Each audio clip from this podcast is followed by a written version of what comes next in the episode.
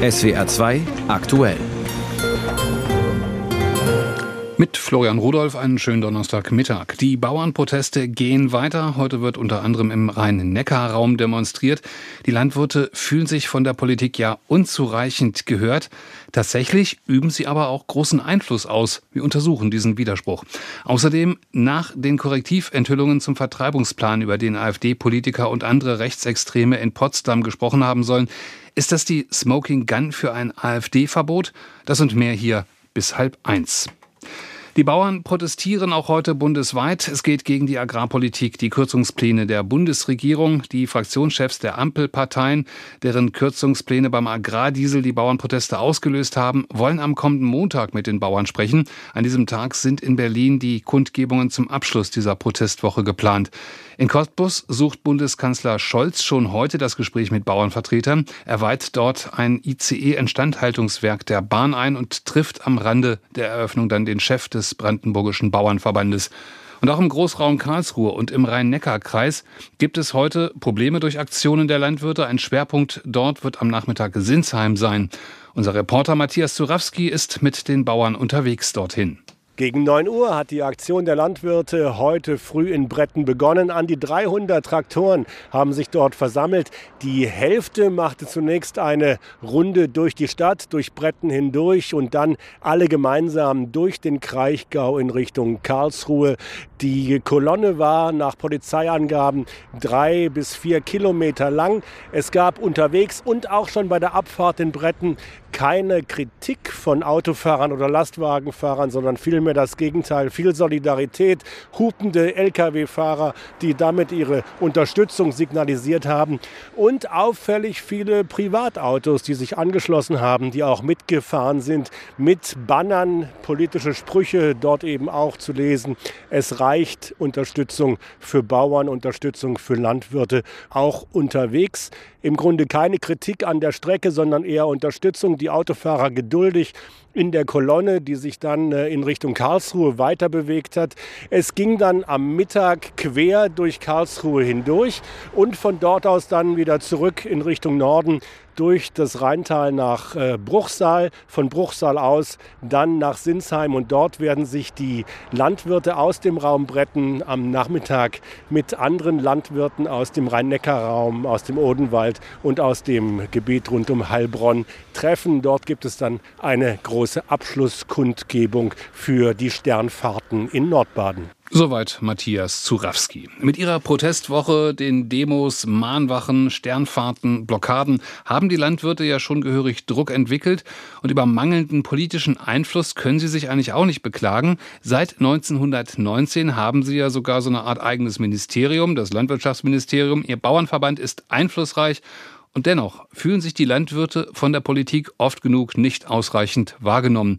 Ein Paradox, wie es scheint. Eva Huber berichtet. Nicht nur auf der Straße sind die Bauern ein Schwergewicht, sondern auch in der Politik. Aus meiner Sicht ist der Deutsche Bauernverband nach wie vor eine der einflussreichsten, wenn vielleicht nicht die einflussreichste und erfolgreichste Interessenorganisation in der Bundesrepublik Deutschland. Sagt Professor Peter Feind von der Humboldt-Uni in Berlin. Er forscht zu Agrar- und Ernährungspolitik und hat sich angeschaut, wie Reformen zum Tierschutz, zum Umweltschutz politisch angegangen wurden und was am Ende rauskam. Dann, wenn der Bauernverband das unterstützt, dann geht es auch voran. Und äh, wenn der Bauernverband Dingen gegenüber sehr skeptisch ist, dann geht es meistens auch nicht besonders voran. Und das politische Ergebnis, was dann äh, herauskommt, ist oft sehr, sehr nah dran an der Position, die der Bauernverband bezogen hat. Als Beispiel erzählt der Professor, 2013 gab es in der EU einen Vorschlag für mehr Naturflächen. Auf denen sollten die Landwirte nur noch sehr eingeschränkt anbauen dürfen. Am Ende kamen sehr abgeschwächte Regeln raus. Landwirte konnten da eine Zeit lang zum Beispiel auch noch Pflanzenschutzmittel, Pestizide einsetzen. Und insgesamt habe die Bauernschaft viel Einfluss auf die Politik. Aber wie kommt es dann, dass das Gefühl der Landwirte genau andersherum ist, sie sich machtlos fühlen? Wenn wir uns die wirtschaftliche Position der Landwirtschaft ansehen, dann ist die Landwirtschaft eigentlich das schwächste Glied in der Wertschöpfungskette. Auf der einen Seite starke Firmen, die die Preise bei Pflanzenschutzmitteln und Dünger bestimmen. Auf der anderen Seite der mächtige Handel, der die Lebensmittelpreise drückt. Hier erleben die Landwirte sich in einer sehr machtlosen Position. Dazu komme, dass die Landwirte sich nicht mehr richtig anerkannt fühlen und mit immer mehr Bürokratie kämpfen, mit Auflagen, deren Einhaltung sie dokumentieren müssen. Auch wenn der einzelne Bauer es anders erlebt, der Bauernverband hat Macht. Woher dieser Einfluss kommt, das hat Guido Nischwitz vom Institut Arbeit und Wirtschaft der Uni Bremen erforscht. Ein Punkt ist, dass überdurchschnittlich viele Landwirte direkt in den Parlamenten sitzen. Gleichzeitig sind sie teils im Bauernverband aktiv. In Schleswig-Holstein ist der Bauernpräsident gerade erst auf den Posten des Landwirtschaftsministers gewechselt. Im letzten Bundestag war ein Abgeordneter gleichzeitig Präsident eines Landwirtschaftsverbandes. Und sie besetzen dann eben, sei es im Europäischen Europäischen Parlament oder auch im Bundestag oder auch in den Landtagen dann die entsprechenden Ausschüsse und äh, bestimmen dann maßgeblich die Politik, die sie dann sehr eng natürlich mit ihren Verbänden abstimmen. Das sei etwas Besonderes, sagt Forscher Nischwitz.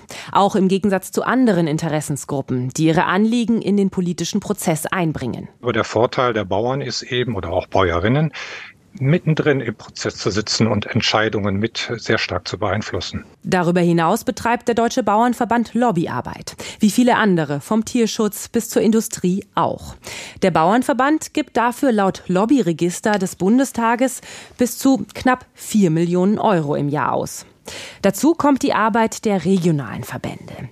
Die Bauernschaft ist tief verwurzelt in den Gemeinden und in den Parlamenten. Eva Huber berichtete. Aber nicht nur die Proteste der Bauern bewegen derzeit die Republik. Nach den Enthüllungen über ein Geheimtreffen von AfD-Politikern mit Neonazis, bei dem die Vertreibung von Millionen Menschen aus Deutschland besprochen wurde, ist die Diskussion über ein Verbot der AfD wieder neu angefacht worden.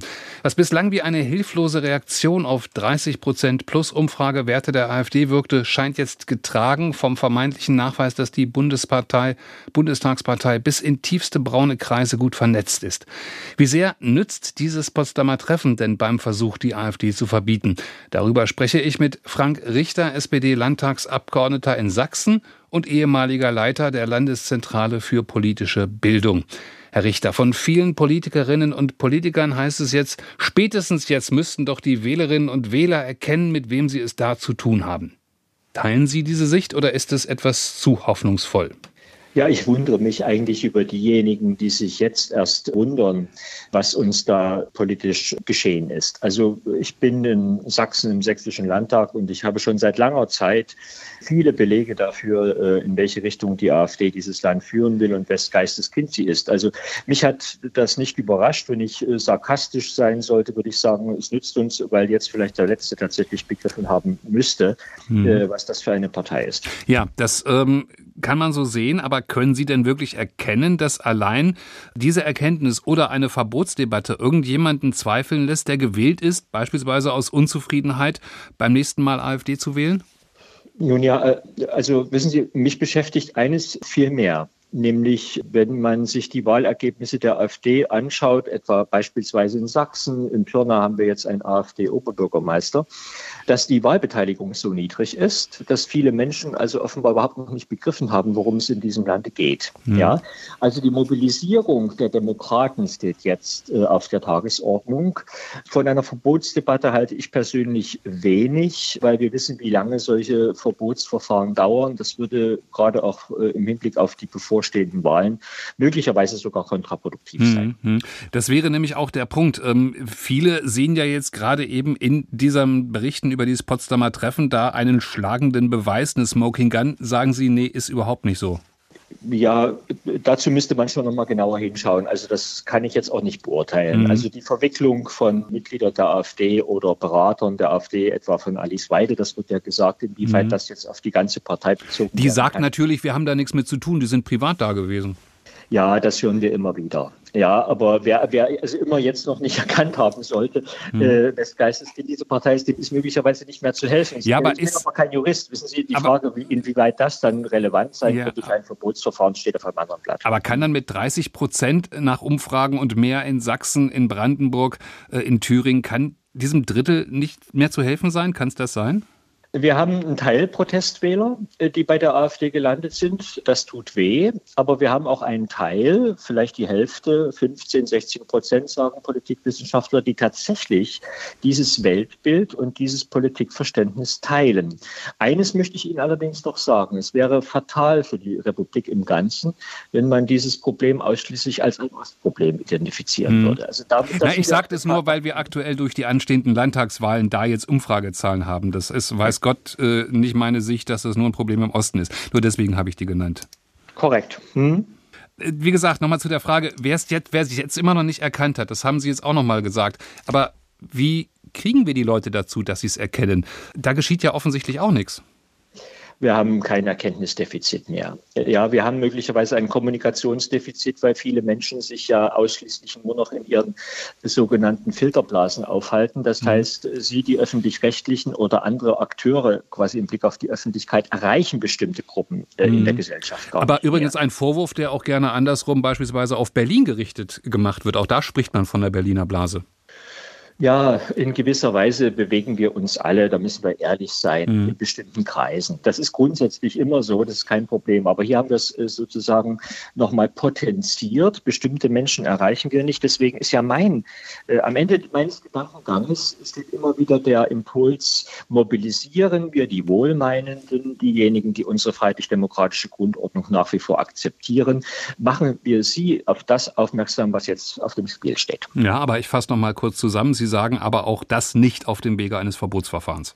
Äh, ich bin hin und her gerissen, wie viele hin und her gerissen sind. Ich bin kein Jurist und ich weiß aber gleichwohl um die Dauer solcher Verfahren und gerade auch vor dem Hinblick der Dauer, wie lange so etwas dauert, scheint mir das in der aktuellen Situation nicht das probate Mittel zu sein. Sagt Frank Richter, SPD Sachsen, der frühere Leiter der Landeszentrale für politische Bildung, zu den Korrektivrecherchen über einen Masterplan gegen Migration. Die Pflege im Heim wird immer teurer, auf die Pflegebedürftigen kommen weiter steigende Kosten zu. Dabei sind die Zuzahlungen bundesweit fast nirgendwo so hoch wie in Baden-Württemberg.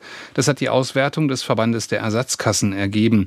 Seit 1. Januar sind hier 2.907 Euro aus eigener Tasche zu zahlen, 134 Euro mehr als vor einem Jahr.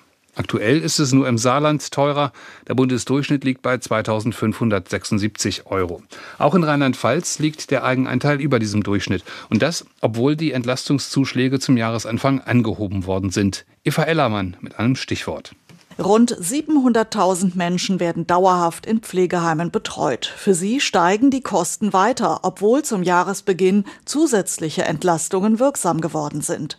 Im Schnitt muss jeder Pflegebedürftige im ersten Jahr der Heimbetreuung jetzt 2576 Euro pro Monat aus eigener Tasche zuzahlen.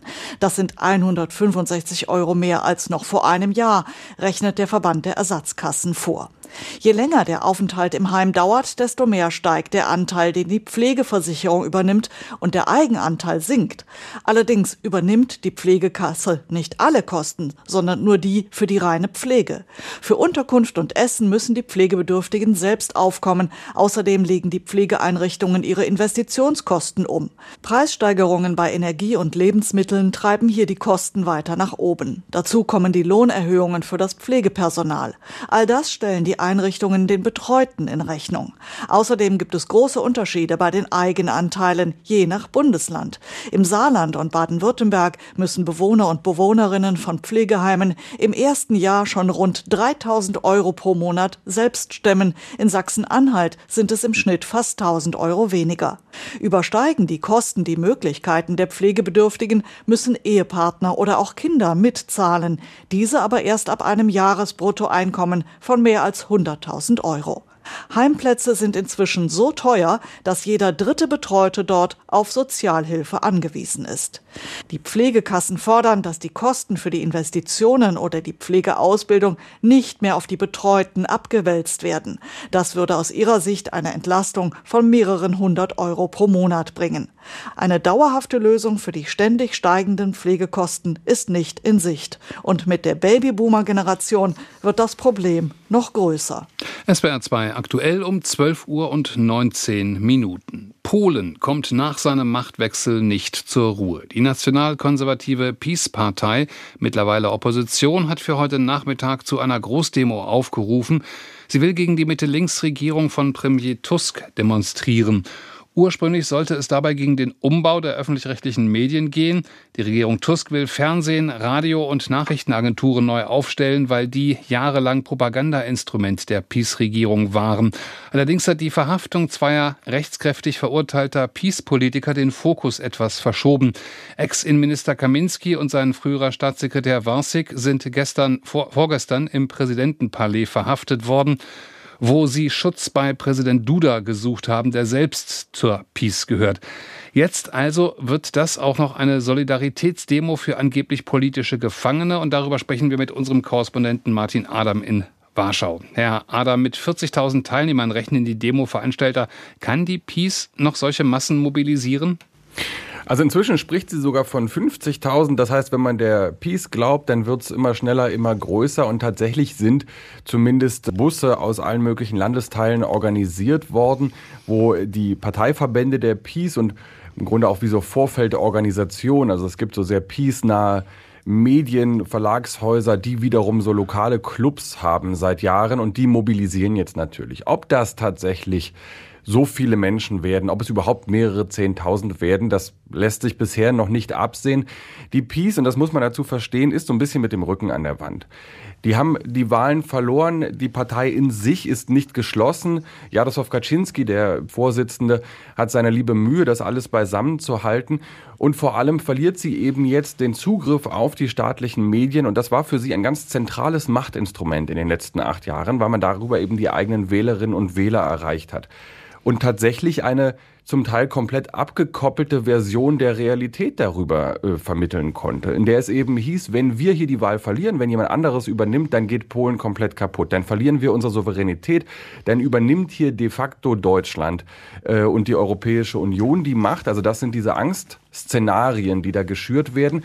Und in dem Moment, wo die Peace dieses Machtinstrument Medien verliert, hat sie natürlich ein Problem, weil sie jetzt gucken muss, wie sie ihre eigenen Wählerinnen und Wähler erreicht. Das heißt, die Stimmung ist aufgeheizt, sie ist aber auch künstlich aufgeheizt, weil man eben in der Peace tatsächlich ein bisschen verzweifelt ist. Hm. Dass es die abgewählten Nationalkonservativen dem Wahlsieger Tusk nicht leicht machen würden nach all den Jahren an den Fleischtöpfen, das ist wohl abzusehen. Aber wie sehr setzt dieser Widerstand der Peace und ihrer Nutznießer dem Land denn zu? Also Donald Tusk hat unter anderem das große Wahlversprechen gehabt und das nennt er auch jetzt bei jeder sich bietenden Gelegenheit, dass er versöhnen möchte, dass Polen wieder ein Land wird, dass das Land wieder zusammenwächst, denn es ist tatsächlich ein inzwischen tief gespaltenes Land. Es war immer schon ein heterogenes Land, aber die Peace hat ganz aktiv in diesen acht Jahren daran mitgearbeitet, eben diese Gräben zu verbreitern, zu vertiefern. Und ähm, das wird natürlich schwieriger dadurch, wenn auf der einen Seite eben das neue Regierungslager, die neue Regierungskoalition um Donald Tusk erklärt, sie löse jetzt eben diese Versprechen ein und gebe die Medien den Menschen wieder und auch das Rechtssystem den Menschen wieder und die Kulturlandschaft den Menschen wieder und entreiße das sozusagen alles dem Griff der Peace. Und auf der anderen Seite ist die Peace, die ihren Anhängerinnen und Anhängern erklärt, dass das hier eine diktatorische Übernahme ist und äh, im Grunde ein, ein Putsch in Polen. Also es macht das Regieren natürlich schwieriger, weil da einfach zwei tief verfeindete Lager sich gegenüberstehen und dieses wieder miteinander reden eine riesige Herausforderung ist. Hm. Reden wir über die beiden verhafteten Peace-Politiker, die aus Sicht dieser nationalkonservativen Partei politische Gefangene sind. Kaminski und Wanschik sind in einem Berufungsverfahren wegen Amtsmissbrauch zu zwei Jahren Haft verurteilt worden. Duda, der Präsident, hat sie schon nach dem ersten Verfahren begnadigt. Das war 2015. Das oberste Gericht hält die Begnadigung nicht für rechtmäßig, da die Berufung zu der Zeit noch lief. Duda bleibt bei seiner Auffassung, die Begnadigung sei gültig. Wer hat denn da jetzt recht? Das kann ich leider nicht beantworten. Dazu müsste ich äh, Richter oder Richterin in Polen sein. Und selbst da wäre meine Meinung nur eine von vielen, denn das ist ja das Verwirrende mhm. gerade hier. Nach diesen tiefen Eingriffen in die Justizreform weiß im Moment niemand mehr so richtig, welcher Richter, welche Richterin an welchem Gericht eigentlich noch rechtmäßig agiert. Was steht, was man weiß, ist, dass ähm, Mariusz Kaminski, der ehemalige Innenminister und sein langjähriger enger Mitarbeiter Maciej Wąsik verurteilt wurden, weil sie in einer Ermittlung 2007 ihre Machtbefugnisse extrem überschritten haben und das ohne, dass das gerichtlich gedeckt worden wäre. Und ähm, Andrzej Duda hat damals ins laufende Verfahren eingegriffen und da war später die Argumentation, er hat den beiden Angeklagten damit die Möglichkeit genommen, die ihnen verfassungsmäßig zusteht, ihre Unschuld zu beweisen, indem er eben vor dem Urteilsspruch eingegriffen hat und gesagt hat, ihr seid jetzt begnadigt. Daraus, dass dieses Verfahren jetzt nochmal aufgerollt wurde, macht die Peace jetzt natürlich eine große Märtyrergeschichte und sagt, das sind die ersten politischen Gefangenen in Polen seit 1989. An sich ist es einfach ein normales Strafverfahren, was gar nicht so für so riesengroßes Aufsehen sorgen würde, wenn nicht der Präsident sich da jetzt so einmischen würde, bis eben dahin, dass er am Dienstag die beiden zu sich in den Präsidentenpalast geholt hat und den so ein bisschen Julian Assange mäßig äh, Asyl gegeben hat und die Polizei vor dem Palast stand und sich nicht getraut hat, reinzugehen bis sie es hm. dann doch irgendwann gemacht haben und die beiden verhaftet haben. Aber das trägt auf jeden Fall auch nicht dazu bei, dass hier Ruhe und Versöhnung an der Tagesordnung wären. Kann das denn noch abrutschen? Kann Polen in eine richtige, regelrechte innenpolitische Krise rutschen? Also diese Geschichte um äh, Kaminski und Wąsik und äh, die Einmischung des Präsidenten darin hat sagen viele polnische Kommentatoren im Moment durchaus das Zeug zu einer Staatskrise. Die Frage ist aber eben auch, wie lange Andrzej Duda bereit wäre, diese harte Linie zu fahren. Also er hat gestern angekündigt, er wird weiter kämpfen für die beiden. Es liegt aber gleichzeitig in seiner Hand, denn er ist ja immer noch der Präsident. Also es wäre nicht schwer für ihn, die beiden einfach nochmal zu begnadigen und dann wären sie auch wieder raus aus dem Gefängnis. Und die Vermutung ist jetzt, dass das im Grunde diese Haftstrafe so lange laufen wird, wie es für die, für die Peace günstig ist, dass sie damit Aufmerksamkeit erzeugen kann und dann könnten die beiden auch einfach wieder begnadigt werden. Also ich sehe noch nicht, dass das ganze Land in eine tiefe Krise rutscht, aber es zeigt eher, wie schwer es ist für diese neue Regierung, sich durch dieses politische Labyrinth zu bewegen, was ihr von der Peace hinterlassen wurde. Martin Adam berichtet für uns aus Polen. Die aktuelle Wirtschaft. Bisher waren Anlagen in Kryptowährungen wie den Bitcoin äußerst riskant und relativ kompliziert. Jetzt aber hat die amerikanische Börsenaufsicht SEC nach monatelanger Prüfung den Weg freigemacht für den ersten in den USA gehandelten börsennotierten Bitcoin-Fonds. Für die Kryptobranche ein Durchbruch, für den sie lange gekämpft hat. Uwe Bettendorf aus der SWR Wirtschaftsredaktion. Was versprechen sich große Vermögensverwalter und Finanzinstitute von dieser neuen Anlageform? Na, sie setzen vor allem auf eine stärkere Nachfrage, weil es durch diese Fonds jetzt auch für Kleinanleger einfacher wird, in Bitcoins zu investieren ein ETF, wie wir ihn ja schon vom Aktienmarkt kennen, ist ein börsennotierter Fonds, der die Wertentwicklung eines Index, zum Beispiel vom DAX, nachbildet. Ich kaufe als Anleger also keine einzelnen Aktien, sondern ich streue mein Geld breit und investiere in alle Unternehmen, die in diesem Index vertreten sind. Im DAX sind es 40, beim MSCI World rund 1600. Und das verringert natürlich das Risiko, wenn zum Beispiel ein Unternehmen pleite geht, dann können andere Unternehmen mit einer guten Geschäftsentwicklung die Verluste wieder wettmachen. Beim Bitcoin-ETF ist es zumindest ähnlich. Ich muss nicht selbst Bitcoins kaufen, sondern ich investiere in einen Fonds, der das Geld der Anleger, also dann auch mein Geld, in die Digitalwährung pumpt. Und der Fonds, der bildet dann lediglich die Kursentwicklung ab. Das ist äh, am Ende nicht nur einfacher, sondern auch sicherer als bisher. Und deshalb erhofft erhofft sich die Kryptobranche von der jetzt erfolgten Zulassung auch einen kräftigen Schub. Aber bleibt die Anlageform nicht trotzdem hochspekulativ? Klare Antwort ja. Auch deshalb war die Börsenaufsicht beim Thema Zulassung ausgesprochen kritisch. Es gab äh, letztlich aber keine rechtlichen Möglichkeiten, sich länger dagegen zu sperren. Grundsätzlich äh, sind und bleiben Investitionen in Digitalwährungen hochspekulativ. Es gibt immense Kursschwankungen. Man sollte also möglichst nie sein gesamtes Vermögen in Kryptowährungen stecken. Der Vorteil dieses neuen Fonds, der besteht jetzt darin, dass die Anbieter reguliert sind. Sie müssen die Bitcoins getrennt vom Vermögen der Investmentgesellschaft aufbewahren. Als Sondervermögen ist der ETF dadurch vor einer Pleite des Anbieters geschützt und das verringert das Risiko im Vergleich zu den bisherigen Anlageprodukten, die in der Regel nicht vor einer Insolvenz geschützt waren. Werden solche Bitcoin-Fonds denn bald auch in Deutschland zugelassen? Nein, äh, zumindest nicht in Frankfurt oder an einer anderen deutschen Börse, denn in Deutschland gelten ganz andere Regeln als in den USA. Hierzulande müssen Fonds immer in mehrere Werte investieren. Ein ETF der nur Bitcoins enthält, der wäre also nicht zulässig. Aus dem Grund gibt es zum Beispiel in Deutschland auch keinen Goldfonds. Wie hat der Kurs des Bitcoin auf die Zulassung in den USA jetzt reagiert?